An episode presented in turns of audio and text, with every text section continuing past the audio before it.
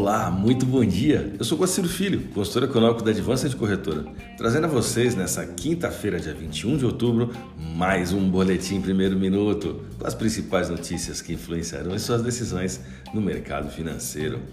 Bolsas mundiais. A bolsa de Xangai encerrou o dia com alta de 0,22%, enquanto a bolsa japonesa Nikkei queda de 1,87%. Mercado futuro norte-americano. Dow Jones Futuro, queda de 0,29%, S&P 500, queda de 0,23%, Nasdaq, queda de 0,16%, Europa, DAX, queda de 0,02%.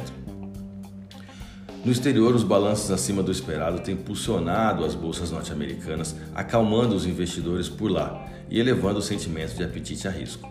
Na Europa, o principal índice da zona do euro bateu o seu maior pico de alta em seis semanas, com destaque em empresas do setor alimentício, enquanto o Brasil continua se descolando desse comportamento. O índice Bovespa fechou praticamente estável nessa última quarta-feira, dia 20, diante de promessas do governo sem poder de convencimento até o momento, mantendo o clima de desconfiança dos investidores nacionais e internacionais. A economia brasileira vive um cenário de extrema aversão ao risco diante do aumento do seu endividamento. Esse comportamento desvaloriza a divisa nacional, fazendo seus ativos pouco atraentes devido à menor relação risco-retorno. O dólar caiu frente ao real nesta quarta-feira, embora tenha encerrado o pregão longe das mínimas do dia, com garantias vagas do governo de que as despesas com o Auxílio Brasil respeitarão a regra do teto de gastos, amenizando, pelo menos por hora, preocupações dos investidores com a saúde das contas públicas.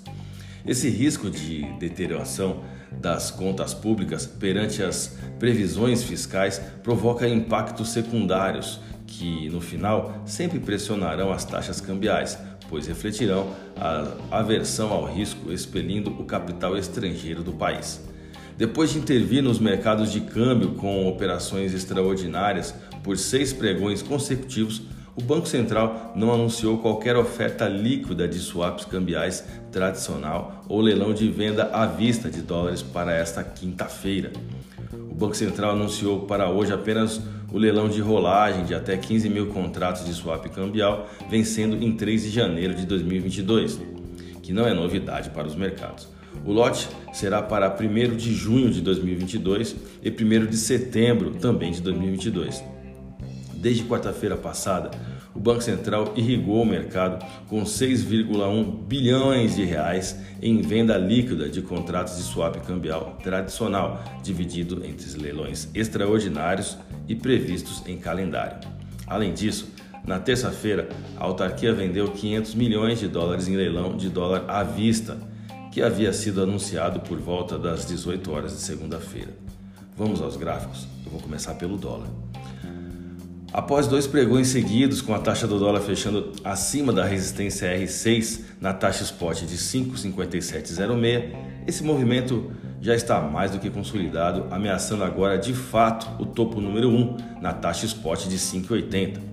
O próximo objetivo está na linha máxima da banda de Bollinger de 200 períodos, presente na taxa spot de 57492. A divisa norte-americana registrou um volume de negócios no último pregão de 202 bilhões de reais em contratos futuros de dólar negociados na bolsa brasileira, alta de 0,23% no dólar à vista e taxa spot de 5,5977. Olhando para o euro agora. A divisa da zona do euro segue a exemplo do dólar, exercendo forte pressão sobre o real do Brasil, caminhando na zona acima do canal de alta formado desde 1 de setembro. A paridade euro-real apresenta como próximo objetivo a taxa spot de 65576. O euro encerrou o pregão com alta de 0,36% e taxa spot de 6,52. A minha dica, você já sabe, siga nossos boletins para ficar sempre conectado às principais notícias.